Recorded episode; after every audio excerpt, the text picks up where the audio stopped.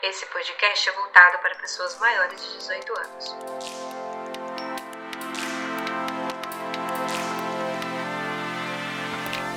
Sejam bem-vindos e bem-vindas. Você está ouvindo o podcast Acompanhadas, um conteúdo produzido pelo Fatal Moda. Eu sou a Nina Sag, acompanhante, escritora e host. Me acompanhe? Esses dias abri o aplicativo de transporte e fiquei surpresa ao ver que os carrinhos sinalizando a quantidade de motoristas na área agora estavam todos coloridos. E então me ocorreu que era sobre o mês da diversidade. Achei bonito e divertido aqueles pontinhos coloridos se movendo na tela anteriormente preto e branco. Mas me questiono se na prática funciona. Será que temos motoristas travestis ou trans tanto quanto pessoas cis? Será que uma mulher travesti ou um homem trans pode entrar como passageiro sem receber um olhar desconfiado? Junho é o mês do orgulho LGBTQIA. E para falar sobre esse assunto, temos a honra de receber a convidada de hoje. Ela é travesti, trabalhou como acompanhante, é doutora em crítica literária pela Unicamp, colunista do BuzzFeed, é escritora e autora do livro E Se Eu Fosse Pura. O episódio de hoje é com a Mara Moira. Seja muito bem-vinda, Mara. Olá, Nina. Feliz demais de estar aqui com vocês. Que alegria poder participar do Acompanhadas. Né? Bora lá então para a gente fazer nossa entrevista bonita aqui. Tá bem, a gente que fica feliz. Antes de começar esse bate-papo, eu tenho um recadinho. Você pediu e o Fatal Model atendeu, um espaço exclusivo para os anunciantes do virtual. As plataformas digitais com anúncios de acompanhantes obtiveram crescimento por conta da pandemia e isolamento social. Consequentemente, muitos acompanhantes que antes atendiam de forma presencial passaram a realizar seus atendimentos no meio virtual, gerando um aumento de demanda desse segmento. O Fatal Moda não foi diferente. Diversos anunciantes do site passaram a utilizar a plataforma para vender os seus serviços virtuais, com packs de fotos, vídeos e videochamadas. Por isso, o Fatal Model decidiu atualizar sua lista de anúncios e disponibilizar para usuários da plataforma um local somente para anúncios virtuais. Quer saber mais da listagem virtual? Corre lá no nosso blog para entender como vai funcionar. Acesse www.fatalmodel.com/blog. Por que julho é escolhido como mês do orgulho LGBTQIA+. Na verdade, não foi uma escolha. De acordo com pesquisadores, em 1969 ocorreu a rebelião de Stonewall, que foi uma série de manifestações violentas de membros da comunidade LGBT contra uma invasão da polícia que aconteceu nas primeiras horas da manhã de 28 de junho daquele ano, no bairro Stonewall, localizado em Manhattan, em Nova York. Esses motins são amplamente considerados como o evento mais importante que levou ao movimento moderno de libertação gay e à luta pelos direitos LGBT no país. Eles atraíram uma multidão que foi incitada à revolta. Dentro de semanas, os moradores do bairro rapidamente organizaram grupos de ativistas para concentrar esforços no estabelecimento de lugares que gays e lésbicas pudessem frequentar sem medo de serem presos.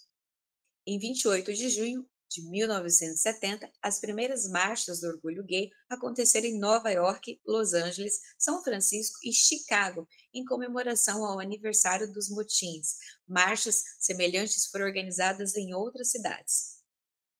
Hoje, as paradas LGBTQIA+, são realizadas anualmente em todo o mundo, como uma forma de comemorar as conquistas feitas em Stonewall. Inclusive no Brasil, ocorre em São Paulo desde 1997, na Avenida Paulista, e em 2006 foi nomeada a maior parada do orgulho LGBT no mundo pelo Guinness World Record.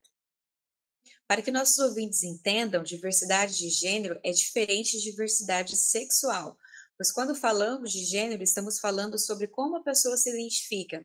Vale lembrar que já falamos no episódio 11 sobre as diversas identidades existentes e suas diferenças.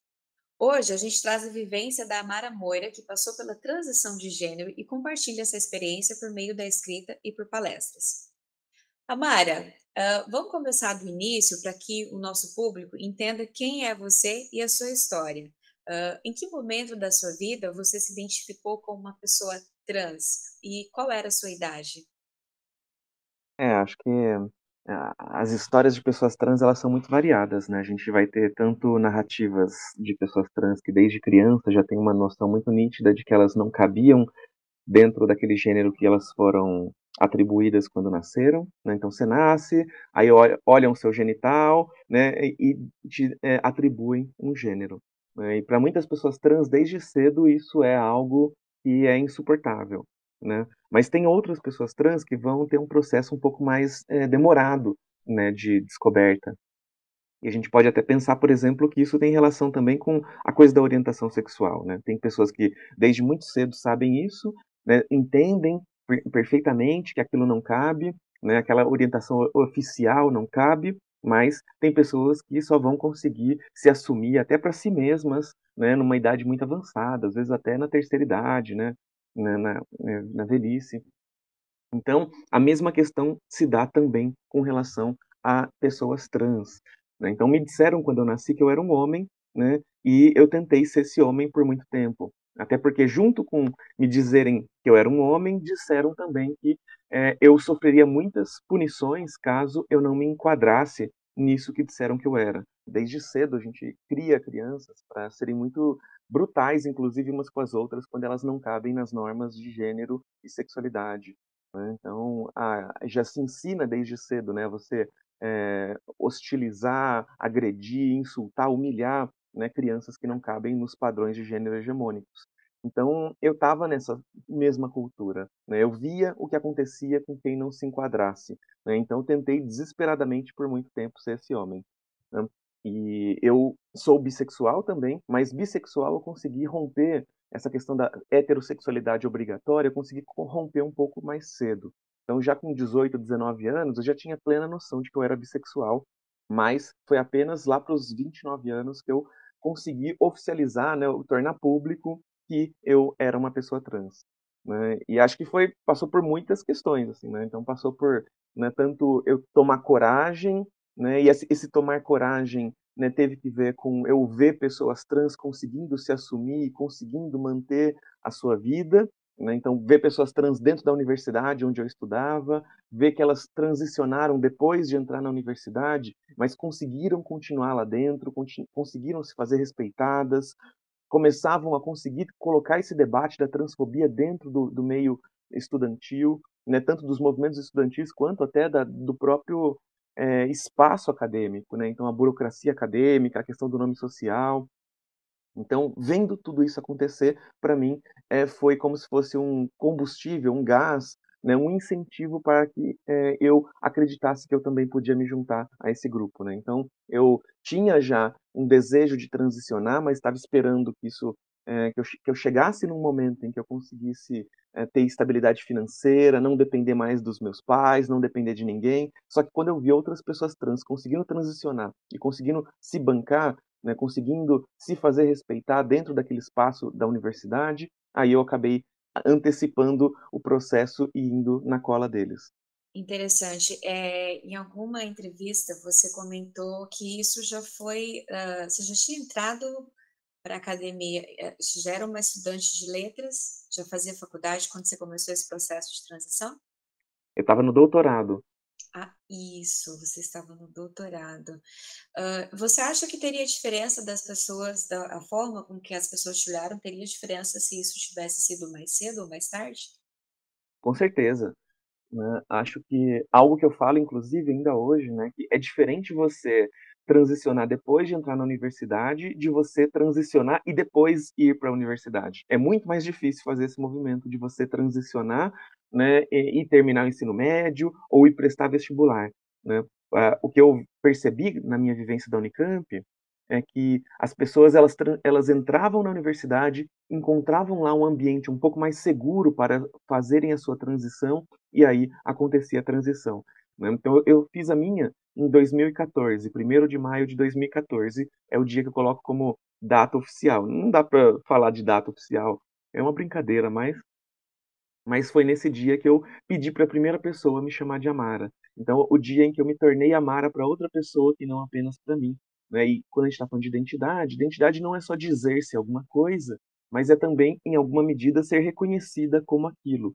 Né? É um processo du duplo, né? É de você se dizer algo e é, a, a, outras pessoas também te dizerem que você é aquele algo.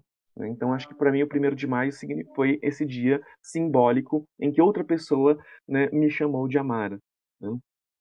E, e, e, com certeza, sabe, fez total diferença né, eu ter feito isso com 29 anos, quando eu já estava no doutorado, tinha passado em primeiro lugar no doutorado, então, ou seja, eu tinha um nome, eu tinha uma história, eu tinha uma bagagem, eu tinha mais eu tinha uma bolsa de estudos que me permitia é, é, ter um pouco mais de segurança financeira, até psicológica, né? Porque se meus pais me expulsassem de casa, tá bom, eu vou morar ali com meus amigos na República, não tem problema. Né? Mas se tivesse feito isso durante a graduação, ou até antes da minha entrada no vestibular, a coisa seria muito mais diferente, muito diferente. Né? Eu lembro, por exemplo, quando eu me assumi bissexual para os meus pais, com 18, 19 anos, né? eu tinha acabado de passar no vestibular, né? um vestibular em outra cidade, em Franca, no interior de São Paulo, né? na Unesp. Antes de fazer letras na Unicamp, eu, eu tentei fazer relações internacionais na, em, na Unesp, em Franca. E aí, quando eu me assumi bissexual para eles, né, foi um escândalo. Assim, eles, eles ficaram muito, muito apavorados, muito balançados, assim, né, muito é, abatidos com isso. E em determinado momento eu cheguei e falei para meu pai: Olha, se tiver muito difícil lidar com isso, aguenta um pouco, aguenta alguns meses até eu conseguir me firmar lá, arranjar um emprego nessa outra cidade, e aí a gente nunca mais precisa se falar. Né? Então, eu cheguei a falar isso para os meus pais quando eu tinha 19 anos, me assumindo bissexual. Né? E aí meu, meu pai disse, não, calma, a gente vai tentar lidar com isso de uma forma mais racional, né? vamos esperar para ver como é que isso vai ficar. Né? Então, e a solução encontrada foi, não vamos mais falar sobre isso, vamos fingir que isso não aconteceu, que você nunca falou pra gente que você é bissexual. Até porque era uma escolha sua que só você ia lidar com os ônus e bônus, né? A família, quando a gente fala de escolhas opções, escolhas, enfim, a, a família uh, tá, ao longo do tempo ela vai se relacionar com essa pessoa que você trouxer para dentro de casa, mas é sempre pensando na questão de ônus e bônus, é sempre a gente que lida de, direto, mas para a família isso é sempre um choque. Por que, que você acha que é um choque? Está muito relacionado com tradicionalismo ou está atrelado à religiosidade? A resposta é, é ampla, né? Dá, dá para a gente responder de diversas maneiras e dá para a gente pensar uma perspectiva histórica, né? Tem algo que eu gosto sempre de, de falar nas minhas palestras é que é, houve uma lei durante o Brasil colônia, durante o tempo do Brasil colônia, que implica, que propunha que o sodomita, né, que é esse antepassado do, de LGBTs, né, que não só ele fosse punido por, por esse crime da sodomia, né, é, então, é, ele seria queimado, né, para que de seu corpo e sepultura não restasse memória, então está dito, né, ou seja, o, é, hoje a gente pode reivindicar o orgulho de ser LGBT, mas a história desses indivíduos que vieram antes de nós, ela foi apagada, né, ela foi, essas figuras foram queimadas, mas não era apenas a, a, o fogo, né, a punição, né, os bens desse indivíduo seriam expropriados pelo Estado caso ele tivesse descendentes. Né, então, a questão do, dos bens materiais desse indivíduo seriam apropriadas e os filhos e netos desse indivíduo ficariam infames e inábeis aos olhos da lei, da mesma maneira como quem comete crime de lesa majestade, ou seja, quem atenta contra a vida do monarca ou a soberania do reino. Né? Ou seja, esse era considerado o crime mais terrível possível que você poderia cometer, no mesmo nível de tentar atentar contra a vida do monarca. Percebe a seriedade disso? Né? E, e, e, e com isso, é como se a lei estivesse dizendo que se você for sodomita, você não vai pagar sozinho por isso, sua família vai pagar também. Né? E isso foi ajudando a construir essa história, essa cultura, né, é, que, que ainda hoje a gente consegue ver traços disso quando alguém diz, né, eu prefiro um filho morto a gay, lésbica, bissexual, travesti, transexual. Né? Então, e por que, que prefere morto? Porque essa, essa pessoa, né, é, ela vai trazer problemas para a família, problemas seríssimos para a família. Né?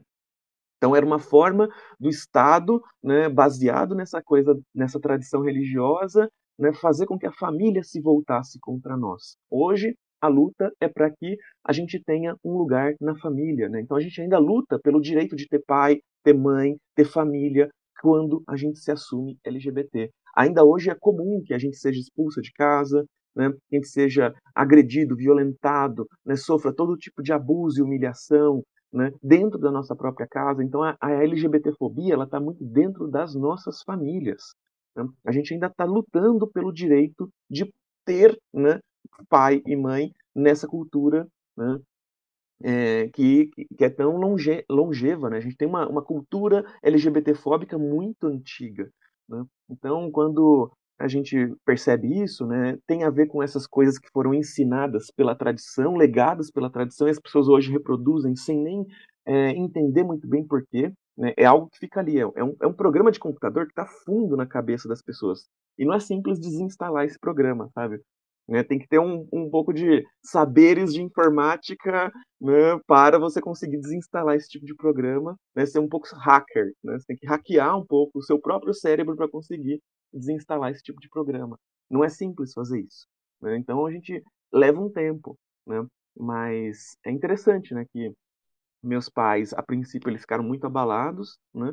e hoje em dia eles dizem coisas como né, é, que eles eh, se tornaram pessoas melhores por terem uma travesti na família. Né? Então, ou seja, de alguma forma, o fato de eu ter nascido naquela família, que foi algo desesperador num primeiro momento, aos poucos foi se tornando algo do que, é, que, que, que eles dizem que os tornou pessoas melhores. Né? Então, esse é um movimento que eu gostaria que acontecesse de forma mais disseminada, né? que as famílias tivessem orgulho dos seus filhos e filhas LGBTQIA+. Mas hoje a gente ainda está começando a, a, a, conseguir isso. Assim, né? Hoje estamos vendo, por exemplo, né, movimentos de mães né, pelos filhos LGBTs. Né? Então, mães pela diversidade, mães pela liberdade, famílias, né, movimentos de famílias é, em prol de direitos LGBTs, entendendo, inclusive, que não é apenas nossa responsabilidade lutar contra a LGBTfobia. Né? Não somos nós apenas as pessoas que são afetadas por isso. Sim uh, nós, aqui no Fatal, a gente tem essa questão da levar informação, levar conhecimento. O, o conhecimento em si, ele faz com, a gente faz com que as pessoas, elas olhem para tudo, a partir do momento que você tem um conhecimento, a gente acredita que isso faz diferença, faz mudar a cabeça das pessoas. Então, quando você já fez essa transição, você já estava inserida no meio acadêmico. Você acha que as pessoas as trans, travestis, quando elas tomam esse conhecimento para si, é, procuram estudar por conta própria, procuram entender todo esse meio que, que cerca ela, o porquê que isso acontece, você acha que isso pode facilitar internamente o processo dela de transição? Então, tem algo de importante de considerar nessa, nesse debate, né, que é justamente né, eh, com o que a pessoa trans pode sonhar, né. Quando ela é criança, ela vai sonhar: "Não, quero ser astronauta, advogada, médica", né, mas na maior parte das vezes, sobretudo a mulher trans travesti, né, o que ela vai poder ser vai ser prostituta, e uma prostituta que trabalha, né, de forma precarizada, por uma uma remuneração muito baixa, né, muito refém, né, de pequenos criminosos, né, de de de habitações precarizadas, né, então, ou seja, ela, ela vai tá, ela vai, ela não vai, ela vai ter dificuldade. Eu tive dificuldade, né? Eu tendo CLT, eu tendo renda, né? Eu tendo uma, é, um, um, título de doutora, né? Eu tive dificuldade para conseguir alugar um imóvel, né? Imagina a pessoa que não vai ter todas essas blindagens que eu tive, né? Então, em, em função disso, durante muito tempo, o único, quando a pessoa se percebia trans, mulher trans travesti, né, o único caminho que ela poderia imaginar como próprio, onde ela poderia ser quem ela era, era justamente a prostituição. Né? E eu gosto de colocar que não é apenas o mundo que te empurra para esse lugar, a sociedade vai te empurrar, existe uma, um empurrar para lá. Mas existe também um outro aspecto que é muito importante de levar em conta, né?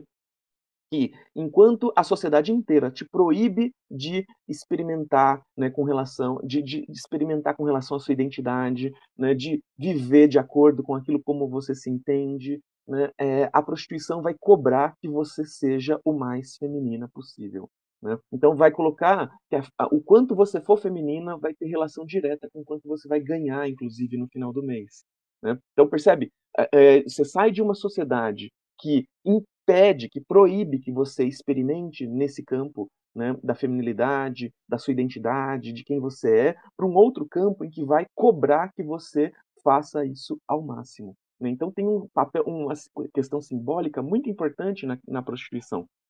Né? A prostituição ela acaba servindo como esse espaço que permite que você viva da forma como você se entenda. Aquele dinheiro permite que você viva da forma como você se entenda. E vai, mais do que isso, cobrar que você seja o mais feminina possível. Né? Que é tudo o que a sociedade nunca te permitiu viver. Né? Então, durante muitas décadas, esse era o espaço possível para pessoas trans. Hoje, a gente está começando a abrir outros espaços. A gente está podendo ter outros sonhos. A gente está podendo é, es, explorar outros aspectos da existência, como, por exemplo, o aspecto intelectual. Né? Então, muitas pessoas entram na universidade e percebem que na universidade elas podem fazer sua transição sem necessariamente ter que recorrer a uma prostituição precarizada, mal remunerada, onde seus corpos estão muito vulneráveis, onde acontece a maior parte dos assassinatos de pessoas trans no país. Né? Então, isso é muito importante. Né, a gente poder, né, é, de repente, entrar numa loja, aqui em São Paulo está acontecendo. Né, eu vou no MASP, por exemplo, e algumas das figuras que trabalham lá no MASP, como atendentes, como, é, como hostess, né, são travestis. Né, e de repente, eu, eita, caramba, estão aqui nesse espaço de super simbólico, importantíssimo, né? Travestis aqui. Você entra numa loja, de repente você. Caramba, essa garçonete é travesti, né? É, é, começa, você começa a ver travesti em tudo quanto é canto, porque agora a gente está começando a ocupar mais espaços. Né? Todo dia sai uma matéria sobre uma travesti pioneira, uma pessoa trans pioneira em alguma profissão. Ah, jogadora de vôlei, né? aeromoça. Né? É, é, a gente comemora ainda, né? porque de tanto é, é, que a gente está segregadas, né, é, afastadas do convívio com a ampla sociedade, né, ainda é um motivo de comemoração, mas ao mesmo tempo que a comemoração é denúncia também. Né? Porque se a gente está comemorando a primeira pessoa a defender um doutorado com nome social, como é o caso na Unicamp, né?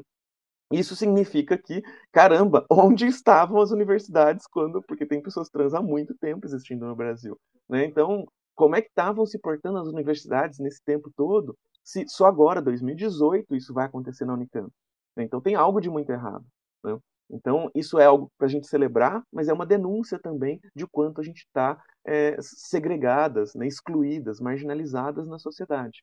Né? Então o que eu, é, costumo pensar é que é, a universidade ela, ela tem tornado possível que a gente faça a nossa transição, que a gente siga com esse projeto de se capacitar, de se formar intelectualmente, que a gente inclusive dispute a possibilidade de continuar numa carreira acadêmica né, sendo pessoas trans. Isso vai abrindo novas possibilidades de inserção na sociedade para o coletivo, para a comunidade. Isso vai transformando a nossa comunidade.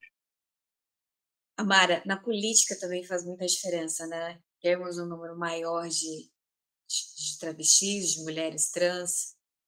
É, com certeza, mas algo que eu também falo bastante, né, que já é também um consenso, não basta ser travesti, ou pessoa trans, ou LGBT, que ia mais, né, ou mulher, ou pessoa negra, para ser uma pessoa que está do nosso lado da luta.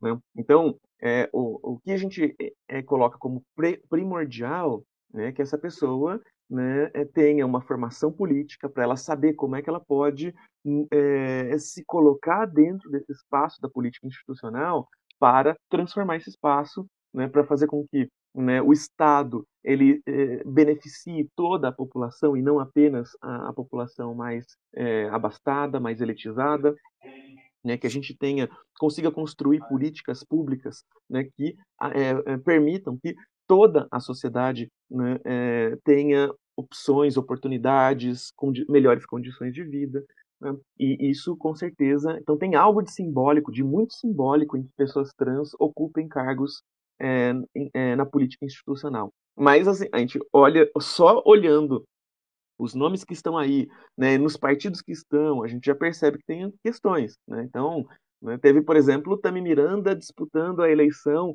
né, a primeira eleição dele, no partido do Bolsonaro. Né? Então, não dá para tratar isso como normal, tranquilo. Né?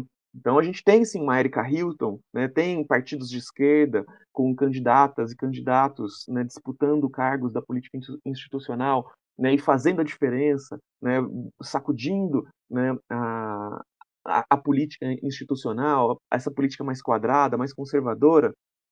Mas, ao mesmo tempo, a gente também tem LGBTs profundamente reacionários, conservadores, né, que é, não estão do nosso lado da luta, por mais que sejam LGBTs. Em que momento que você decidiu atuar como acompanhante? E aí, né, esse debate também é muito interessante, né, porque eu estava na universidade, eu estava como eu estava ali no começo da transição, fazendo doutorado, tinha uma bolsa de estudos, então, ou seja, minimamente, minha, meus gastos mensais estavam é, resolvidos, assim, né? Então, não sobrava dinheiro, então tinha era uma quantidade limitada de dinheiro, mas tinha essa questão, né?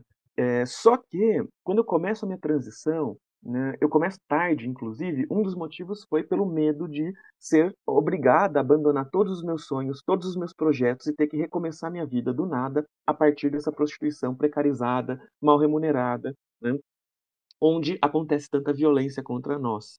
Né? Só que quando eu começo a transição, começo a me aproximar também da militância, né? eu, eu me aproximo justamente dessas figuras que há décadas estavam construindo o nosso direito de existir. Né? Essas travestis que tiveram que pagar esse preço e que continuavam pagando esse preço né, de ter que se bancar a partir da prostituição. Né?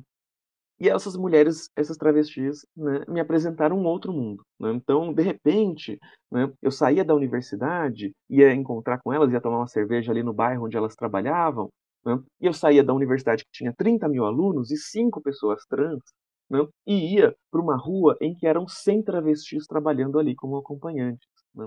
Então, era um, muito bom estar num lugar onde, onde corpos como o meu eram maioria. Né? Estar num lugar onde pessoas tinham vivido coisas como eu estava começando a viver. Então, eu saía de um lugar onde tinha 30 mil alunos e 5 pessoas trans, né, só 5 pessoas trans nesse universo de, 5, de 30 mil alunos da Unicamp, e ia para um espaço em que tinha uma rua inteira de travestis né, que trabalhavam com sexo. Então, eram 100 travestis ali. Eram 100 pessoas que tinham corpos parecidos com o meu, que, tavam, que tinham vivido coisas que eu estava começando a viver, né, que tinham como me dizer, me dar dicas de como ficar mais bonita, como me sentir melhor, como enfrentar as transfobias que eu ia ter pela frente. Né. Era muito diferente estar naquele espaço. Né? E aí, por mais que eh, se existisse ali, sim, um nível de violência, um nível de hostilidade, um nível de, de insegurança, né? é, elas foram me mostrando também um outro, é, um outro olhar, né? elas foram me permitindo olhar para a prostituição de uma outra forma. Entender, né? assim como hoje a gente consegue ver né, Stonewall, a rebelião de Stonewall, com orgulho, né, e aquele ato né, ajudou também que a gente sentisse orgulho da nossa existência como pessoas LGBTQIA+, né, a prostituição foi esse caminho que permitiu que a gente existisse. A prostituição viabilizou a existência de travestis. Né, enquanto família te expulsava de casa, mercado formal fechava as portas para você, né, escola te expulsava, te agredia, te violentava, quando, como é que a gente conseguiu garantir a, o nosso direito de existir da forma como a gente se entendia? Através do dinheiro da prostituição. Então, esse era um espaço que me ensinaram a ter medo e a odiar e, e, e a querer distância dele, né? E de repente eu fui perceber o quanto esse espaço era potente, né? O quanto esse espaço era interessante, né? O quanto vivia coisas maravilhosas ali. Né? E aí, lógico, né, tava ali junto com elas, começou a chegar caras perguntando quanto é que era o meu, o meu programa, eu falava que não fazia programa, e aí elas viraram para mim e falaram, como não? Faz, ora, você tá aqui com a gente, você quer ser travesti, faça programa também, ora. Né? E, e, eu tinha medo, falava, não, eu não tenho corpo para isso, eu não tenho jeito para isso. Né? E, mas elas ficaram lá me pentelhando, e eu, em um determinado momento, falei, quer saber? Eu vou testar. Né? Vou tentar, e não só vou tentar, vou escrever sobre isso, né? Porque eu sempre gostei de ser escritora, sempre ser escritora foi o grande sonho da minha vida, né? E quando começa a transição, né, é, foi um momento muito é, bonito assim da minha vida, né? Porque foi um momento em que antes eu escrevia, né?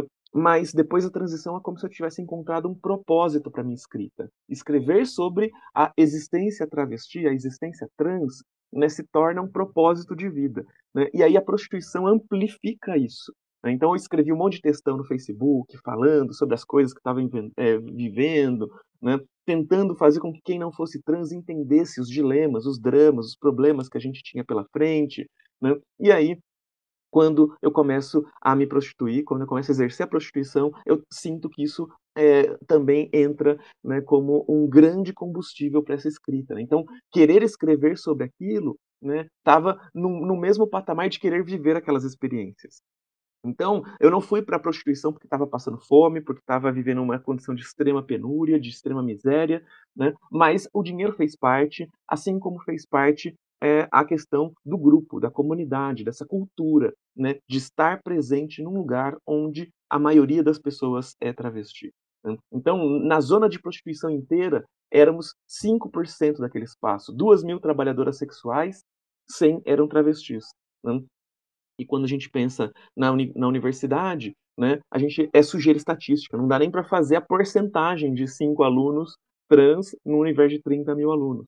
Isso fez toda a diferença na minha vida, na minha formação como pessoa, na maneira como eu me construí como a Mara Moira travesti. Bacana. Em uma entrevista, você coloca a prostituição como um lugar em que, em que não é preciso de decreto para respeitar o seu nome e o seu gênero. É, eu achei essa fala marcante e você pode falar para a gente o que, que, te fez ter esse sentimento? Quando eu estava na Unicamp, né, foi preciso um decreto né, obrigando a instituição a respeitar o meu nome na lista de chamada, na, é, na, na carteirinha de estudante, né, na carteirinha do, do bandejão. Isso em 2014, você falou? Quando você Isso em 2014. Uhum. Então, 2014, a gente estava lutando pelos primeiros registros de nome social dentro né, é, da Unicamp. Né? Já existia pessoas trans na Unicamp há mais tempo, há muito mais tempo. Né? Ah, Só que e, e, você não acha, justamente por ser um meio acadêmico, onde as pessoas elas têm acesso à informação, isso é o tipo de coisa que em 2014 não deveria mais estar acontecendo? Não, com certeza. Né? Então, é, isso é, é, inclusive é muito interessante, né? Porque né, nesse espaço, que é o mais acolhedor possível, né, demorou, começou a se abrir em 2013, 2014, né, que é quando eu fiz a minha transição, quando eu acreditei que era possível fazer a minha transição. As pessoas que vieram antes, elas vieram como totais pioneiras, desbravando o mato, assim, sabe? É, pegando facão e abrindo, abrindo um caminho ali no mato né? Então enfrentando todo tipo de obstáculo possível. Né? Eu vim na rabeira dessas pessoas e, e ampli, ampliei esse, esse, esse atalho, né? esse caminho que fizeram no meio do matagal. Né? Então, é... só que né, isso é na universidade, né? isso é nos hospitais, né? isso é na biblioteca pública, isso é na escola. Né? 2014 ele foi um marco, foi um momento em que começou esse debate ganhar mais amplitude. Só que na prostituição, desde sempre, se eu chego lá e digo que meu nome é Amara, que meu gênero é feminino, é assim que eu vou ser tratada. Eu vou ser tratada pelas minhas colegas, pelas figuras que trabalham ali no, no ao redor, no, no ao, redor, é, ao redor dali. Eu vou ser tratada dessa forma pelos clientes.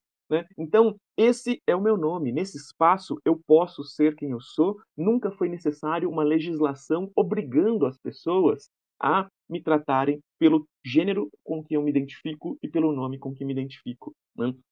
Então, isso de alguma forma é uma maneira da sociedade dizer que a gente só faz sentido nesse espaço. Isso ainda hoje é muito forte. Eu lembro quando eu começo a transição, eu estava no doutorado em teoria e crítica literária, não era prostituta, não estava pensando em ser prostituta, e uma das primeiras coisas que eu ouvi de uma colega que estava na universidade também, quando ela viu que eu estava transicionando, ela me viu um dia, né, de calça jeans, blusa do Bob Esponja, um tênis rosa, e perguntou: Caramba, o que aconteceu? Você vai virar prostituta? Né? Porque na cabeça dessa pessoa, né, se eu estava fazendo a transição, eu tinha que ser prostituta. Né? Só fazia sentido uma travesti existir se ela, em alguma medida, fosse para a prostituição. Né? É, e aí a questão é que eu acabei me tornando prostituta, sim, né? por outros motivos. Né? Não porque era obrigatório, porque era necessário, não porque eu estava passando fome, né? mas porque ali eu podia estar num grupo né, em que eu, é, pessoas como eu eram maioria. Ali eu podia construir uma relação positiva com o meu corpo, podia me sentir bonita, ali eu podia ser desejada, ali ah, não só os clientes podiam falar que eu era bonita, mas minhas amigas podiam chegar e falar: você é bonita, nossa, você tá ficando bem, gata, bem mapoa, né? Então era bonito estar ali, era gostoso estar ali. Né? Por mais que tivesse um monte de hostilidades, né? É, tem, tem algo assim quando é, a vivência da travesti na sociedade brasileira é uma vivência de estrangeira. O tempo inteiro ela é tratada como se ela fosse uma estrangeira. Né? É, e aí quando ela está nesse meio, junto com as suas iguais, né? então isso tem um, uma força, tem um, um apelo, tem uma importância, uma simbologia enorme. Né? Então, quando me perguntam por que, que eu escolhi ser prostituta, eu nem sei se eu escolhi. É, é, é, era ali que eu fazia sentido, era ali que eu me sentia bem, a ponto de, em determinados momentos, eu chegar a cogitar abandonar, inclusive, o meu doutorado, abandonar a universidade, porque eu, me, eu sentia que aquele, eu não tinha mais conexão com aquele projeto acadêmico, eu não tinha mais conexão com aquele espaço institucional. Então, cheguei, inclusive, a cogitar abandonar tudo. Se eu tivesse sido melhor como prostituta, se eu tivesse ganhado mais dinheiro como prostituta, talvez eu tinha abandonado. Mas eu não me, eu acabei tendo problemas, né? Tive ali uns problemas é, de de não, não ter um manual de instruções, né? Vocês também são são é, já trabalharam com sexo, né? Então vocês sabem que não tem um manual de instruções dizendo como é que você faz, como é que você cuida do seu corpo. Então, vira e mexe acontecem problemas, né? Eu relato um pouco disso no, no Se Eu Fosse Puta, né? Porque, de alguma maneira, é, se tivesse, se eu tivesse conseguido entrar né, de uma forma mais rentável, mais saudável né, nesse trabalho, né, talvez hoje seria a minha principal fonte de renda e não as outras coisas que eu fui fazer pelo caminho. Né? Mas eu fiquei me perguntando exatamente isso, e agora vou te perguntar, por que que quando você. Eu, eu e assim, na minha cabeça eu vou perguntando e eu já vou pensando em respostas também, que serão possíveis. É, por que, que ela não fez um anúncio? Porque do, é, você decidiu ser acompanhante em que momento, em que ano? Foi de 2015 para cá, então? Não, 2014, foi, junto 2014 com a também. Foi, foi alguns meses depois, setembro, né, lá para setembro, que foi a minha primeira experiência. Tá. É, enfim, já existia, agora eu, eu sei que já existiu sites para anúncio, eu só não existi, eu, eu não sei te falar se existiu um espaço específico para mulheres trans, para travesti e homens, é, então não sei. Mas eu fiquei me perguntando assim, será que naquela época não existia né, esse espaço, um site para isso? Ou não, ou ela foi uma decisão dela viver a experiência da rua? Então, aí tem é, essa é uma questão também, né? Quem me ensinou a ser prostituta?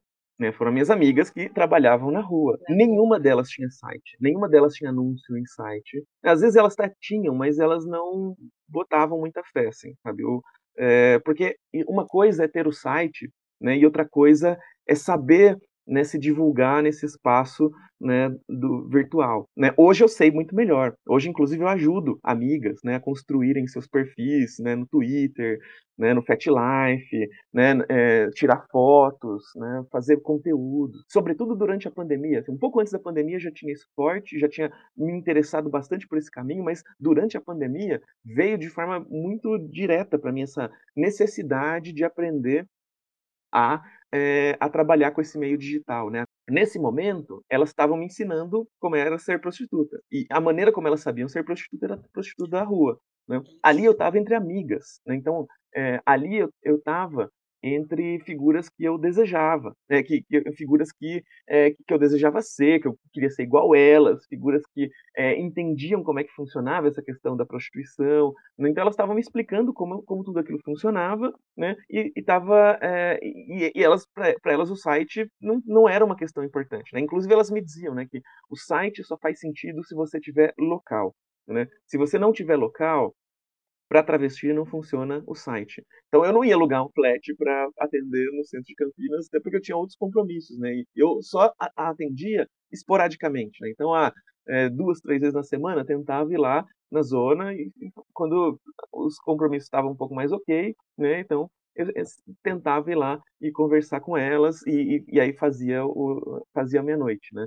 Mas é, acho que se eu fizesse um anúncio no site, eu precisaria ter uma coisa mais regrada, assim, né? Não, atender todo dia, ter um local para isso, né? E, e, então acho que eu fui aprendendo a ser prostituta, né, com elas na rua, escrevendo sobre isso, né? E aí eu me lesiono, então eu tive um, um problema, tive uma fissura anal, que torna tudo muito difícil. Eu demorei para me dar conta que isso era uma lesão, né, que isso era algo que precisava de uma intervenção médica, que não era só esperar uma semana e voltar e aí estava tudo resolvido. Então acho que teve é, a coisa do manual de instruções tem a ver com isso, assim, né, de não saber como me vender, né, como é, fazer com que eu conseguisse construir minha imagem, minha marca, né, é, como, como, como conseguir fazer cobrar mais também, mas também como conseguir cuidar do meu próprio corpo dentro do, de, do exercício dessa atividade, né? Então, acho que isso né, acabou fazendo com que eu, eu, fosse fazer o que elas sabiam fazer, o que elas estavam me dizendo que, que faziam que, que fazia sentido, né? E, e, aí depois, só depois que eu fui aprender outras modalidades de prostituição. Então, eu sigo né, muito próxima do trabalho do, do mercado do sexo, do trabalho sexual. Né? Não estou mais me, me vendendo ali, vendendo conteúdo, não estou mais ah, fazendo anúncio, mas eu estou junto com amigas, né, com namoradas, né, com quem eu me relacionei, né, que são trabalhadoras sexuais, eu estou ajudando né, a construírem perfil, a construírem conteúdo, a venderem conteúdo. Então, eu estou junto, estou dentro desse, desse mercado completamente, só que eu estou nos bastidores agora. Entendo. É, eu sou acompanhante ainda, eu sou acompanhante há cinco anos, e quando eu entrei, eu, eu super entendo essa questão de você falar assim, não, eu aprendi como que era naquela época. Quando eu entrei, uh, eu entrei em 2017, ainda não existia conteúdo na internet assim muito formal, era bem, era, tinha muito vídeos de, de, pessoas que davam entrevistas sobre como era, só que não te dava detalhes assim, ah, como que você vai atender o cliente, com que roupa, como que você age, questões de comportamento, como que você faz em relação a, a, a várias coisas assim, sabe, bem minuciosas. E eu aprendi isso também sozinha, porque na época não tinha nem amigas, assim, não tinha ninguém que eu pudesse eu não, as minhas amigas não eram, não tinha ninguém, ninguém. A minha decisão foi unicamente sozinha. Eu falei, eu tomei, eu vou começar sozinha.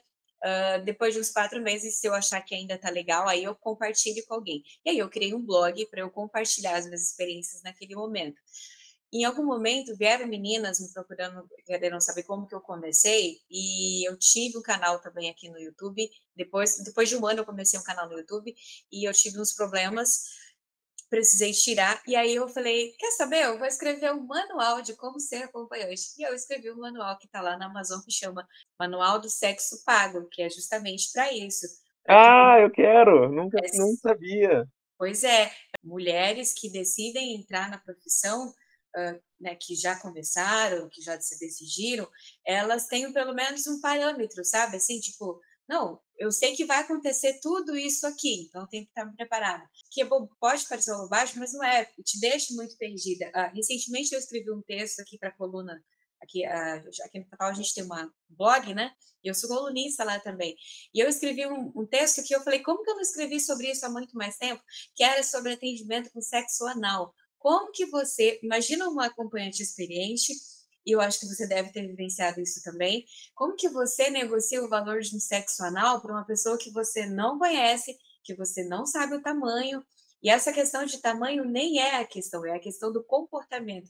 Como que aquela pessoa ela vai se comportar na cama para você saber se, né? Como que vai ser essa relação ali na hora? Porque sexo anal é uma coisa muito íntima. Só que na relação de profissão, da, da na profissão de acompanhante, não dá para não dá tempo de entrar nessa intimidade. Então, você tem que ter ali recursos para você saber se você realmente vai aceitar o atendimento, porque já aconteceu, por exemplo, comigo, já aconteceu com outras colegas, de aceitar um atendimento com sexo anal e se machucar. Então, o valor que você cobra às vezes a mais não compensa o, o, a questão física e emocional, principalmente emocional, porque a física às vezes sara, mas a emocional vai ficar ali e você se você não trabalhar isso muito bem, você cria um trauma de ter uma relação anal com alguém na, novamente. Então, essas coisinhas, assim, aí eu fiz um texto sobre isso. Eu falei, eu tenho certeza que, sabe, que isso aqui vai fazer diferença para muitas meninas que estão começando.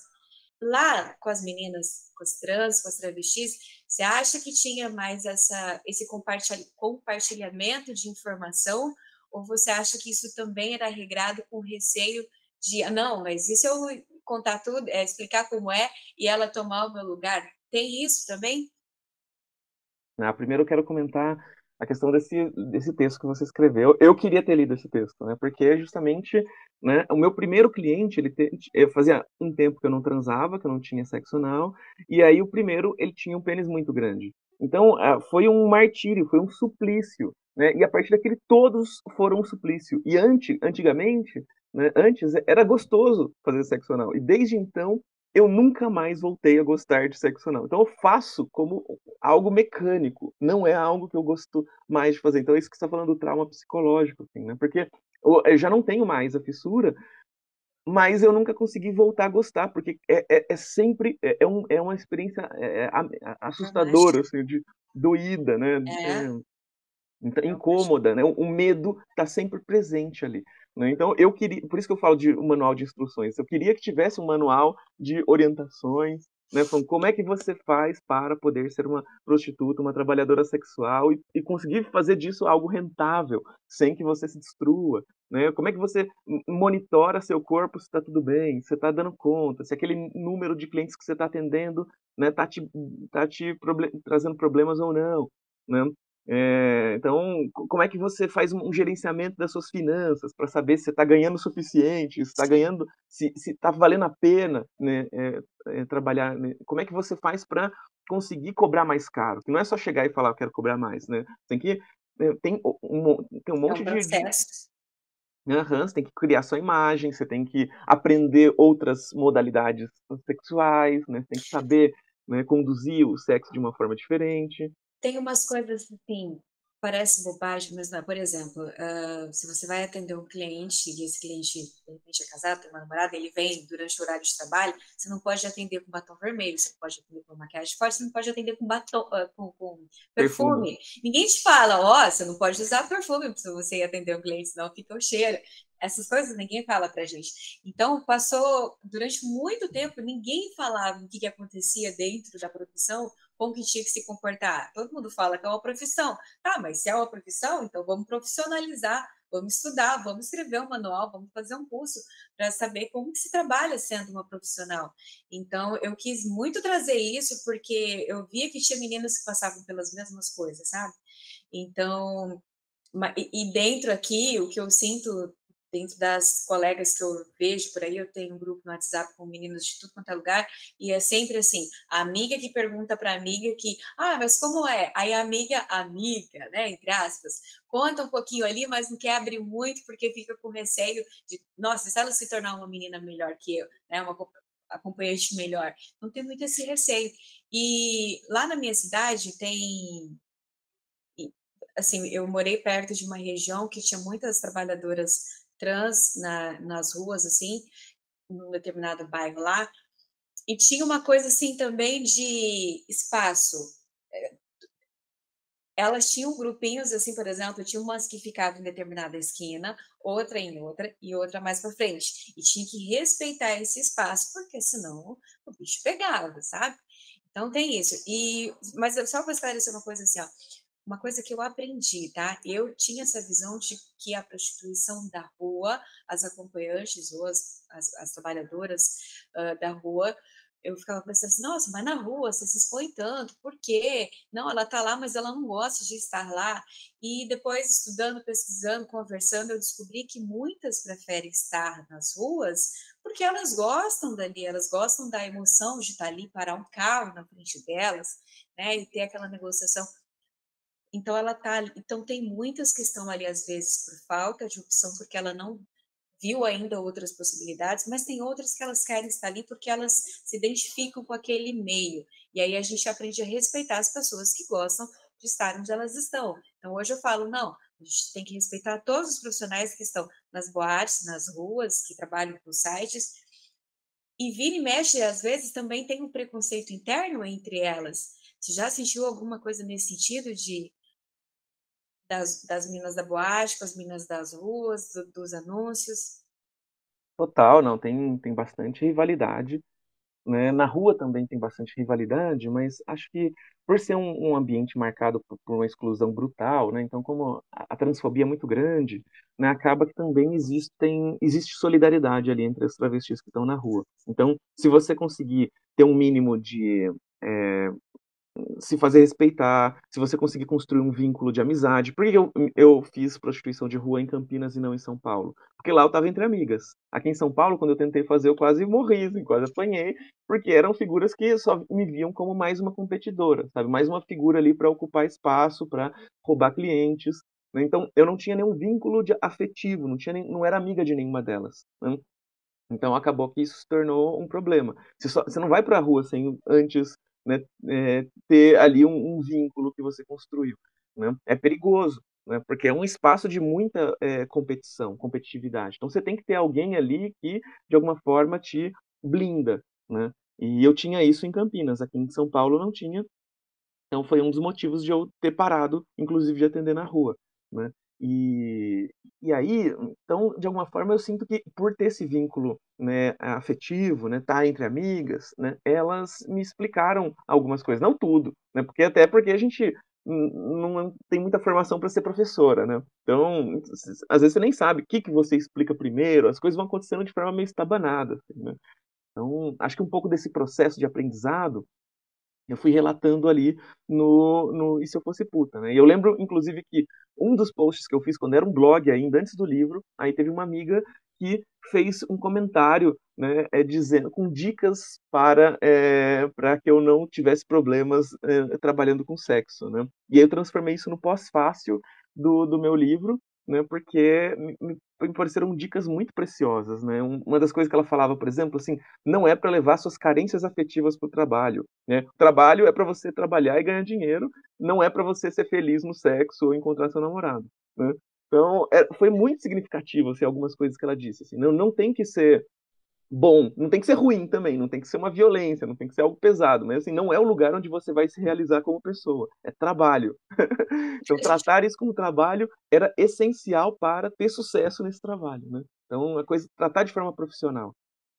Mas mesmo em outros meios profissionais, por exemplo, no meio acadêmico, a gente está lá profissionalmente e ainda assim a gente acaba se às vezes se apaixonando por um professor, por uma professora, por um colega, né, não tem jeito, a gente está lidando com afeto, com o ser humano.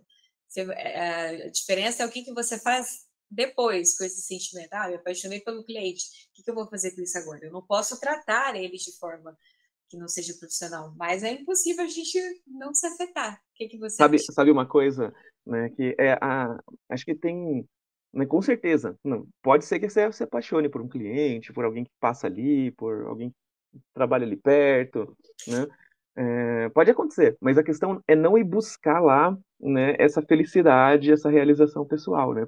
Pra muitas travestis, elas vão pra prostituição pra acreditando que vão transar com os homens mais lindos, que vão tratá-las da forma como elas desejam, e aí elas se frustram com isso, né. E e uma coisa que eu tô percebendo, inclusive, assim, eu tenho conversado bastante com uma amiga que trabalha com sexo e e e ela tem ela tem se notabilizado, ganhando muita repercussão, né, justamente por quê? Né, os caras que procuram as travestis, muitas vezes eles procuram para quê? Pra usar a calcinha dela, pra usar um salto alto, pra se sentir ali, pra poder experimentar essas coisas que no dia a dia não podem experimentar. E a maioria das travestis tem horror desses caras, né. Então elas têm pavo elas querem distância, "Sai daqui maricona", não sei o que lá.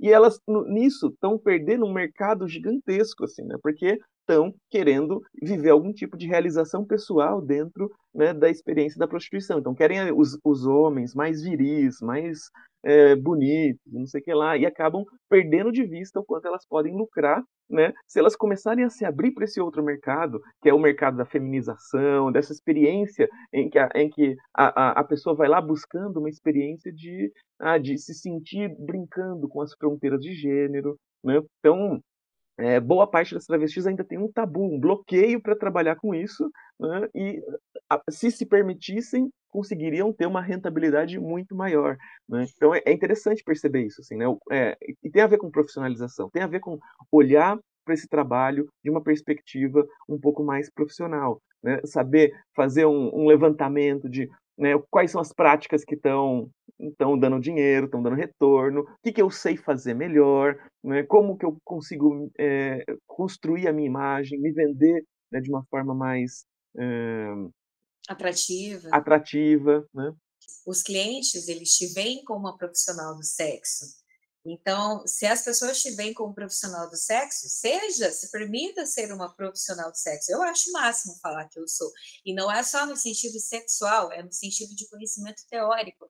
Então, a gente tem aqui, por exemplo, um embaixador, o Gabo Speck, ele se especializou em fetichismo, e não foi à toa, foi uma pessoa que procurou ele pra realizar um fetiche, e ele pensou assim: "Não, como que eu vou fazer isso?". E aí ele foi estudar os mecanismos, de que forma que ia ser uma experiência bacana pra aquela pra aquele cliente, e quando ele percebeu a emoção daquela pessoa ter ter realizado uma fantasia que ele queria, ele falou assim: "Olha, caiu a minha ficha de que eu tinha que ter essa percepção, essa sensibilidade quando ele me abraçou e se emocionou. Aí eu entendi que aquilo ali era muito íntimo". Hã, então quando uma pessoa ela traz uma coisa muito íntima de dentro dela e te permite conhecer, fala, nossa, eu queria tanto realizar isso, isso seria tão importante para mim, eu queria ter essa experiência, é para a gente se sentir lisonjeada, porque essas coisas, elas são tão. A gente guarda por tanto tempo, tanta fantasia, tanto desejo, que quando a gente tem coragem de dividir essa experiência com outra pessoa, eu acho que a gente tem que, como profissional do sexo, a gente tem que se sentir lisonjeada por isso, sabe?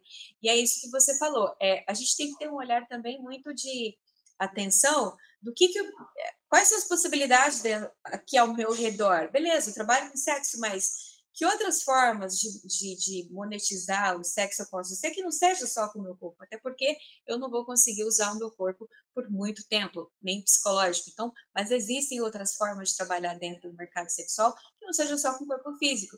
Mas essa coisa de estar tá ligada ali, como você está comentando da sua amiga, de estar tá ligada para, olha, é a experiência que as pessoas querem, mas é, tem que eu acredito muito, tá? Que tem que ter esse olhar de você olhar para o ser humano e falar assim, não, deixa eu entender se, se a necessidade dele eu consigo ajudar, sabe? Alguma coisa. E não pensar só na questão do sexo, só na questão do dinheiro. Tem muita essa coisa da, ai, mas tão, eu estou me objetificando meu corpo. Não, você está relacionando com outro ser humano que quer ter uma experiência diferente. É, tem uma, eh, tem uma fala, inclusive, da Dominique Luxor, que é uma das dominatrix mais conhecidas do Brasil, e ela agora ela tá mais como professora, ela dá aulas de BDSM, de formação de mulheres de mulheres dominantes, né? E, e aí é muito interessante, assim, né? E ela fala, é, eu, uma vez eu vi uma palestra dela em que ela dizia, né, que ela tinha um cliente que tinha que tomar decisões que custariam milhares de dólares por minuto, assim, né? Então é, é, é, aquilo causava muita ansiedade nele. Então tinha uma, uma questão de aprender a lidar com a ansiedade. Né? Essa decisão pode ser fatal, pode causar muitos problemas. Né? A gente está mexendo com o mercado financeiro, sei lá.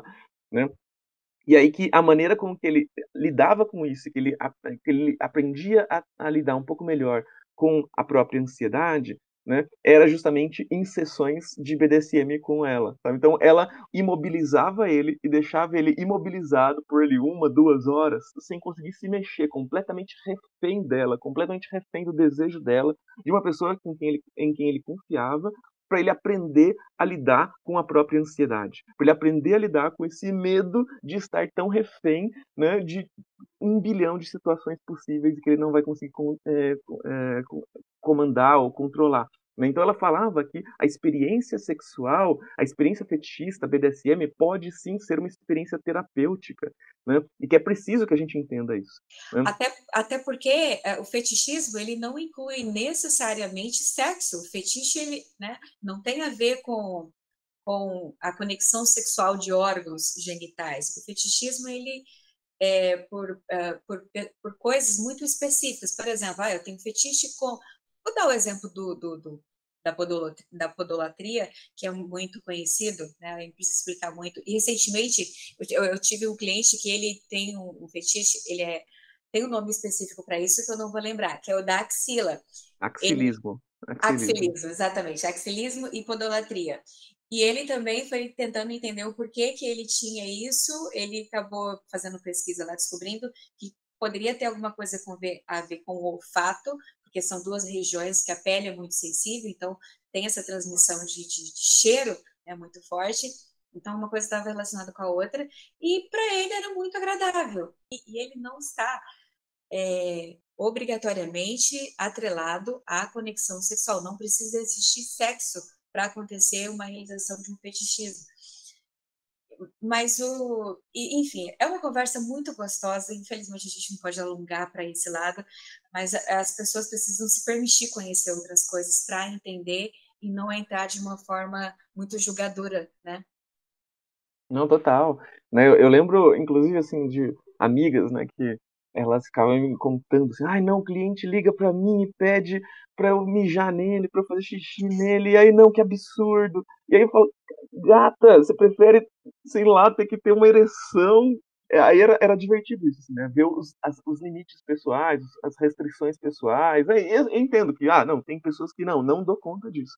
Mas eu acho que é, é interessante pode ser muito útil e pode ser rentável também. Né? Tá, é legal pensar que ele vai estar feliz, o cliente vai chegar, ficar legalzão, ótimo, mas assim, eu estou pensando mais no, no, no, lado da trabalhadora sexual, né, é, tendo mais retorno, né, conseguindo se colocar de uma forma melhor também é, na porque a sociedade vai tentar, por mais que o sexo seja incontornável, seja algo que rege as nossas vidas, né, a sociedade putafóbica vai tentar colocar que o trabalho sexual é, um, é, uma atividade de segunda ou de quinta categoria, né, como uma maneira de baratear esse, tra esse trabalho e de também segregar, né, guetificar as trabalhadoras sexuais. Né, para que, né, então, é, então, de alguma maneira, é importante que a gente comece a conseguir perceber o valor, o valor profundo dessa atividade.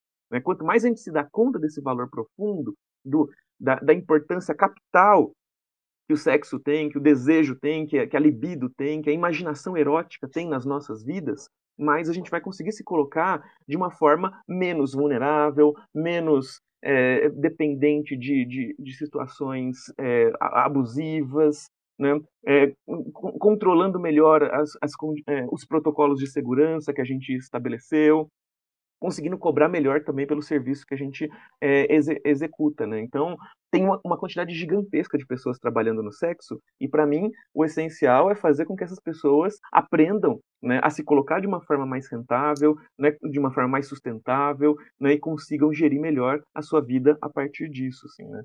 E, e aí, para isso, me parece que é essencial aprender a olhar para o sexo de uma forma um pouco mais é, livre, né? Então, Sim. Sim, eu aprendi que as pessoas, é, eu aprendi isso assim, ao mesmo tempo que as pessoas te falam que o seu lugar, que o normal para você como uma travesti é estar na prostituição, as pessoas olhavam para mim e se perguntavam: Nossa, mas por que você é garota de programa? Por que você é acompanhante? Eu fui professora também, eu sou formada em letras, então fui professora de cinco anos. Então, quando eu conto a história, ah, eu era professora, fiz um monte de coisa, pá, decidi ser acompanhante, pronto. Nossa, mas por quê? É, essa sensação de indignação do lado porque olham para mim e falam assim, nossa, mas você poderia fazer qualquer outra coisa. Sim, eu poderia, mas eu podendo fazer qualquer outra coisa, eu escolhi ser acompanhante porque é uma escolha minha, era o que eu queria viver naquele momento. Então, ao mesmo tempo que do seu lado você tem essa essa questão de, ah, acham que o meu lugar lá, também acham que o meu lugar eh, talvez seria dentro de uma sala de aula, seria dentro de um escritório, não, eu tenho que, não vou falar que eu tenho que lutar, não, porque eu nem sofro, tá? Já deixei de achar, preocupar com o que as pessoas pensam há muito tempo, mas, é, e aí, assim, ó, as pessoas, o que eu estou falando isso para chegar nessa questão, as pessoas, elas te respeitam quando você se posiciona, e não dá para você se posicionar e só falar assim, ah, eu estou me posicionando assim, eu espero o que, que é, eu espero retorno seu para saber o que, que você acha. Não, ó, eu trabalho assim, a minha vida é assim e eu pago as minhas contas assadas. A partir do momento que eu falo, eu sou um profissional do sexo, eu tenho autoridade, eu tenho conhecimento do que eu estou fazendo, elas podem até não concordar, mas elas não vão saber debater com você porque não tem argumento sabe? Então eu acho que falta isso nas meninas, assim, se empoderar da profissão de uma forma, olha, é o meu trabalho, eu sei o que eu estou fazendo. Atualmente, por exemplo, a gente fez um vídeo recentemente onde a gente coloca a seguinte informação, que a, a, a, a sexo, nossa vida sexual, ela é uma das, das nossas necessidades básicas, de acordo com a Organização Mundial da Saúde. Não foi qualquer pessoa que falou isso, foi a Organização Mundial da Saúde. Então, sexo é sim importante para gente. Então, se é importante, por que, que eu não vou, né? Ah, por que, que eu não posso ser uma autoridade nesse assunto? Então, é, eu fico vendo esses diálogos ao redor e a gente, eu fico pensando que a gente não pode pensar sempre na coisa do ah, mas eu tive que fazer só isso porque eu não tive opção. Não, vamos pensar aí nas várias opções de dentro dessa profissão, você usar o seu conhecimento, porque você lida com pessoas. Então, você sabe. Imagina uma mulher que, igual você, você trabalhou na rua, você trabalhou com pessoas ali tão diferentes do mundo acadêmico, então você tem, sabe, duas bagagens de vida totalmente diferentes. E eu imagino que você usa isso na sua vida, né? Essas experiências todas. E isso é muito, isso enriquece muito a gente né, total, né, e, e, é isso, né, eu, para mim, né, essa é uma, uma questão central, assim, né, de, né, é desmistificar o trabalho sexual, né, trabalhar um pouco contra esse estigma, porque uma, uma parte da violência que, que trabalhadoras sexuais enfrentam no seu dia a dia tem que ver com estigma, tem que ver com putafobia, tem que ver com machismo, com racismo, com xenofobia, com transfobia. Né, porque eu quero, né, o meu sonho não é que a gente vá resgatar trabalhadoras sexuais, é que a, a trabalhadora sexual tenha condições de trabalho tranquilas, né, é, e ganhe o suficiente para ela definir se ela quer continuar trabalhando como trabalhadora sexual ou se ela quer se lançar para outra área. Né, tem uma amiga que era uma grande amiga puta feminista, continua sendo, inclusive, né? É uma, uma, puta feminista de primeira, assim, domina esse debate de uma forma muito bonita, trabalhadora sexual por muitos anos e cansou. Ela cansou e agora ela foi trabalhar no ramo de estética. Ela falou: Olha, eu estou trabalhando muito mais do que eu trabalhava como prostituta, mas agora estou aqui perto da minha família, não preciso ficar viajando, né? eu posso ficar aqui com a minha filha, então, é, então é, posso ter um pouco mais de sossego mental né? Que a, a vida da prostituição é uma vida muito, muito alucinada para ela era, né? Então, uh, ela mudou de ramo, né? Não sabe se para sempre ou temporariamente, né? Mas de alguma forma ela mudou. E ela mudou porque ela pôde mudar. Ela mudou porque ela se colocou nesse espaço de uma forma diferente. Né? Teve uma outra amiga, né, que durante muito tempo o, o grande, a grande fonte de renda dela era o, o trabalho sexual, né? É, e agora ela está trabalhando com TI, sabe? Com tecnologia da informação. E, por quê? E ela foi estudar TI durante esse momento em que ela era profissional de sexo, sabe?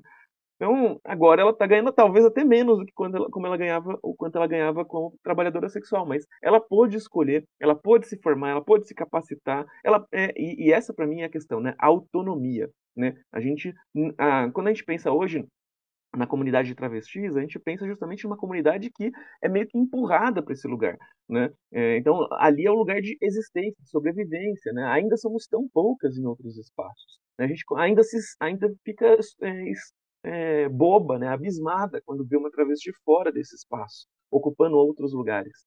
Né? Então, ainda vai demorar um tempo para que a sociedade né, consiga abrir melhor suas portas para que a gente possa ocupar espaços em outros lugares. Enquanto isso, né, é crucial que a gente transforme a prostituição num espaço que não violente essas travestis, que não mate essas travestis, que remunere essas travestis adequadamente. Amara, o nosso tempo aqui está estouradíssimo. Dava para ficar conversando contigo bastante tempo, mas lógico, a gente não vai ficar ocupando essa tarde tanto assim. Mas, para encerrar aqui essa conversa nossa, eu vou te colocar duas perguntas que eu acho que elas estão muito atreladas, tá? Uh, a primeira é se você acha que a prostituição ainda é considerada uma porta de entrada para o mercado de trabalho para as travestis e mulheres trans devido ao preconceito da sociedade.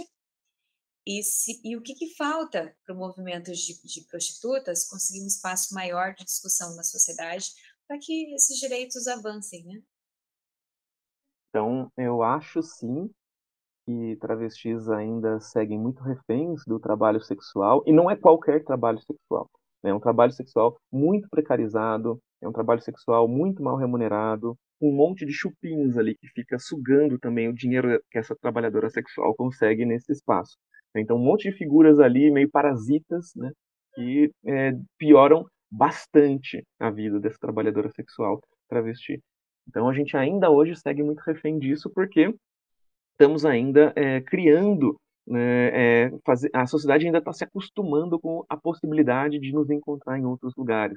Né? Então, eu faz cinco anos que eu sou professora de um cursinho, um cursinho enorme, né, eu dou aula pela internet, em estúdios, né, para o Brasil inteiro, então eu tenho né, é, alunos do Brasil inteiro, mas eu ainda sou uma das poucas pessoas trans professoras da rede particular de ensino. Né? Ainda é algo que causa surpresa nos alunos. Nossa, tem uma professora travesti. Eu quero chegar no dia que eles nem percebam. Né? Ah, não, essa professora é travesti, esse professor é negro, professora é uma mulher, ela é jovem, ela é mais velha. Sabe que seja uma pessoa ali, né? E a pessoa seja medida pelo conhecimento que ela tem do, do, do assunto que ela está dando, né? Pelo, é, é, pela, pela qualidade da sua aula e não pela pessoa que ela é. Né? Então, mas a gente ainda hoje está diante de, desse desafio, né? de chegar nesse ponto. Né? Então, é, estamos conseguindo avanços consideráveis. Né? Acho que o movimento trans, nesses últimos 10 anos, ele conseguiu né, é, saltar um, nível, né, é, saltar para um nível que era inimaginável 10 anos atrás. Então, 10 anos atrás, se alguém me dissesse que hoje a gente estaria com candidatas né, a deputada federal disputando, com chances reais de serem eleitas por vários partidos, né, fazendo trabalhos é, poderosíssimos dentro da, da, política institucional. Se, a gente tivesse, se me falassem que a gente teria cantoras que seriam aclamadas pelo Brasil inteiro, né, artistas que seriam referências de pensamento, de produção artística, acadêmica, intelectual, né, eu duvidaria. Eu falava, não, vocês estão numa realidade pa paralela. E aí, quando hoje a gente vê uma Linda Quebrada, uma Lineker, né, vê uma Erika Malunguinho, uma Erika Hilton, uma Duda Salabete, a gente começa, caramba, como a gente avançou. Que coisa incrível. Né? E, só que ainda tem espaço para aumentar, para melhorar ainda mais. Então, esse é um ponto. Né? Um segundo ponto, aí pensando no movimento de prostitutas, é justamente comparar movimento de prostitutas e movimento trans. O movimento trans conseguiu um salto gigantesco. Né? A gente conseguiu disputar a opinião pública, a gente já conseguiu ter uma parte da população né, a, do nosso lado nas lutas. Né? Quando tem casos de transfobia, a gente está vendo a sociedade civil se manifestando, se mobilizando né, para declarar seu repúdio com relação ao que acontece. Mas o movimento de trabalhadoras sexuais, a gente, eu sinto que ainda não conseguiu avançar tanto. Né? Ou seja, os dois movimentos meio que surgiram juntos. Ali. Em 87 surge o movimento de, de, de prostitutas no Brasil, né? em 93 surge o movimento de travestis, né? Só que o movimento de pessoas trans hoje consegue ter uma, um alcance maior, até pensar, por exemplo, em termos de feminismo. Né? Hoje já é meio é, idade das cavernas alguém defender que ah, travestis, mulheres trans não devem estar no feminismo. Né? Defender postura transfóbica, ele tem, tem um monte. Mas é, é um negócio meio obsoleto, um negócio que ficou datado. Agora, feminismos que sabem defender trabalhadoras sexuais, que têm formação, né, que têm condição de fazer esse debate de uma forma é, profunda, ainda hoje é pouquíssimo. Quando eu vejo gente que não é trabalhadora sexual defendendo trabalhadoras sexuais na internet, eu fico, caramba, por que, essa pessoa não ficou calada? Porque vão falar coisas. Não, ela tem que ser o que ela quiser. Não, e aí não é o que não é esse o lugar do debate. Não é assim que a gente vai defender trabalhadoras sexuais, porque isso é, é, é esse esse discurso do ser quem você é, você tem que ser o que você quiser, né, é, é muito simplista, é muito limitado. Então, é preciso que a gente é, capacite as pessoas, que a gente faça com que né, movimentos sociais entendam que eles precisam né, se formar nesse debate, e não dá para se formar nesse debate ignorando o que trabalhadoras sexuais têm dito, ignorando o que o movimento de trabalhadoras sexuais tem dito, tem construído, né, atropelando o que essas figuras organizadas têm proposto. Né? Então, é, acho que a gente tem um grande desafio ainda. Né? O, o, estigma em relação ao trabalho sexual ainda impera, não só na sociedade, mas também nos na maioria dos movimentos sociais. Né? Então, a gente vai precisar aprender a disputar essa opinião pública, a disputar né, é, essas parcerias, a construir alianças com outras é, redes de trabalhadores e trabalhadoras, para que a gente consiga né, chegar num patamar em que é, a, gente também possa pensar em trabalhadoras sexuais deputadas, em que a gente possa pensar né, no Congresso discutindo né, uma regulamentação ou uma descriminalização da, da, da, do trabalho sexual nos termos em que interessa ao movimento de trabalhadoras sexuais. Né? Se, é, então, é, atualmente, né, antigamente era o Jean Willis que, que, que se, encapsulava todo esse debate, né, sendo que ele nem é trabalhador sexual, né, e agora a gente, depois que ele saiu da política, ficou um vácuo, né, e é preciso que a gente ocupe esse vácuo, é preciso que a gente esteja lá propondo esse debate de uma forma consistente, coerente, profunda e ensinando a sociedade a olhar para o trabalho sexual de uma outra perspectiva.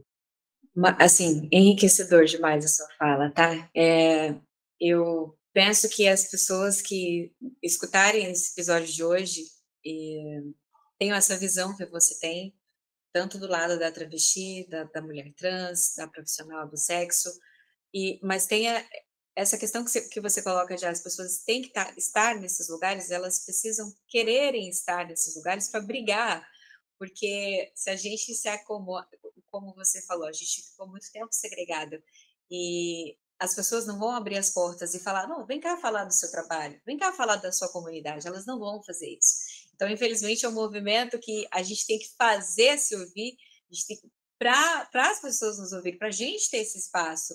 É uma luta aí no sentido de ir buscar, eu preciso buscar o meu lugar, buscar onde eu preciso, se eu acho que aquilo ali vai fazer uma comunidade mudar, uma sociedade mudar, então eu preciso querer ajudar, né? E, enfim, não dá para ficar inerte, tem que ir atrás. Não dá para a gente ficar só reclamando, não dá para a gente falar, olha, nos respeitem. A gente tem que buscar por esse respeito. Então, isso, diálogos como o seu faz muita diferença, tá? A gente precisa ter essa percepção de todos os lados, da pessoa que está lá no meio acadêmico, da pessoa que está trabalhando na rua, da pessoa que está trabalhando ali, enfim, no escritório, de outras formas, das pessoas que estão trabalhando uh, atrás de câmeras, enfim, é, é, um conjunto de ações que as pessoas, né, de movimento, para a gente se fazer ouvir. História do dia. É comum que a gente peça para os nossos ouvintes, anunciantes e contratantes histórias sobre a temática do dia. Recentemente, eu procurei uma influenciadora da plataforma para saber se ela tinha algumas histórias de situações que teve que vivenciar sendo uma mulher trans. E ao fazer isso, eu percebi que eu a fiz vasculhar nas suas memórias lembranças muito, muito ruins, que obviamente a gente prefere esquecer. Por isso, dessa vez, eu escolhi trazer um relato meu, com uma situação que envolveu mulheres trans.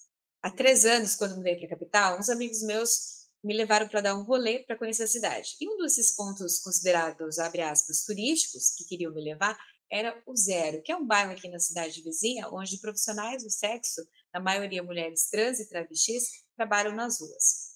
O passeio ali consiste em passar de carro e observá-los como se fosse uma atração circense à espera de seus clientes. O motorista, amigo de uma amiga, que fazia o papel de guia turístico, a certa altura, perto de uma trabalhadora, abaixou o vidro do carro e perguntou o valor do cachê para ela atender nós três.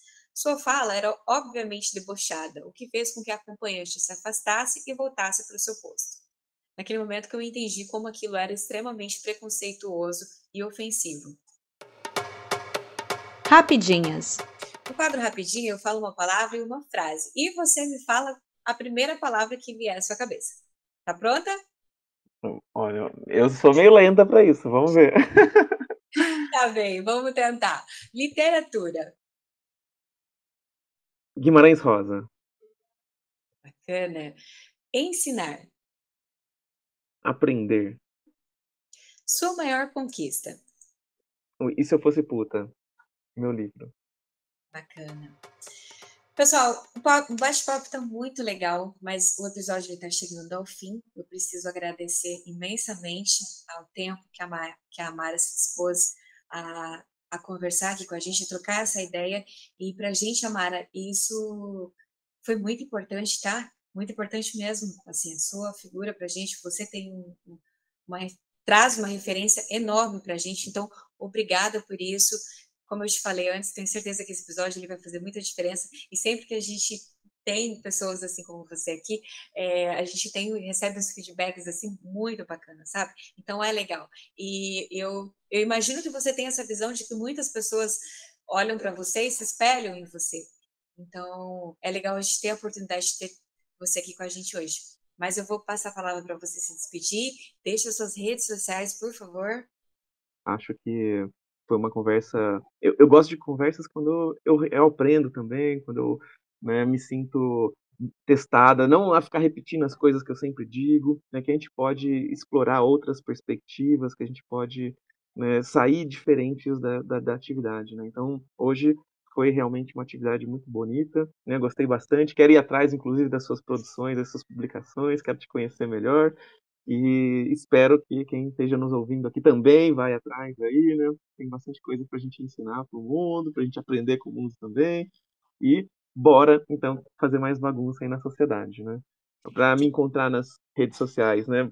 Amara Moira, acho que você vai. Eh, esse é um nome difícil, não é, é um nome meio raro, então, ou seja, não vai ter muita Amara Moira que você vai conseguir se confundir, né? Mas eu tô lá no Twitter, tô no Instagram, tô no Facebook, né? E é, no Twitter e no Instagram é a Moira Mara, a minha arroba, né? Mas se colocar Mara Moira, duvido que vai aparecer alguma que você vai ficar confusa, confusa. E, ah, e uma última coisa, queria também dizer, né, que o E Se Eu Fosse Puta está à venda comigo, e o NECA mais 20 Poemetos Travessos, que é o meu último livro, né, que é um livro que traz o meu monólogo em Bajubá, a primeira versão do monólogo, mais 20 poemas que eu escrevi sobre vivências travestis, vivências LGBTs? Então, é, esses dois livros podem ser comprados diretamente comigo. Então, se quiserem com dedicatória, só me escrever nas redes sociais e vocês, a gente vai combinando. Com certeza, eu vou querer com dedicatória, tá? Aliás, deixa eu registrar aqui que a Mara Moura passou a me seguir no Instagram e quando eu vi a Mara seguindo, a Mara te seguiu. Aí eu fiquei, nossa, ela tá me seguindo. Continue me seguindo, por favor. Não, com certeza. Não, agora ainda mais. Agora que eu quero seguir mesmo. E atenção, ouvintes, o Acompanhadas está de volta nas redes sociais. Busquem por Acompanhadas no Twitter. E siga também o Fatal nas redes sociais. No Insta, arroba fatal, underline, model, br. E visite também o Fatal Blog, fatalmodel.com blog. E se você também quiser me acompanhar nas redes sociais, arroba eu, Nina no Insta, no Twitter e no TikTok toque. Nós ficamos por aqui. Obrigada a todos que nos ouviram até agora e até o próximo Acompanhadas.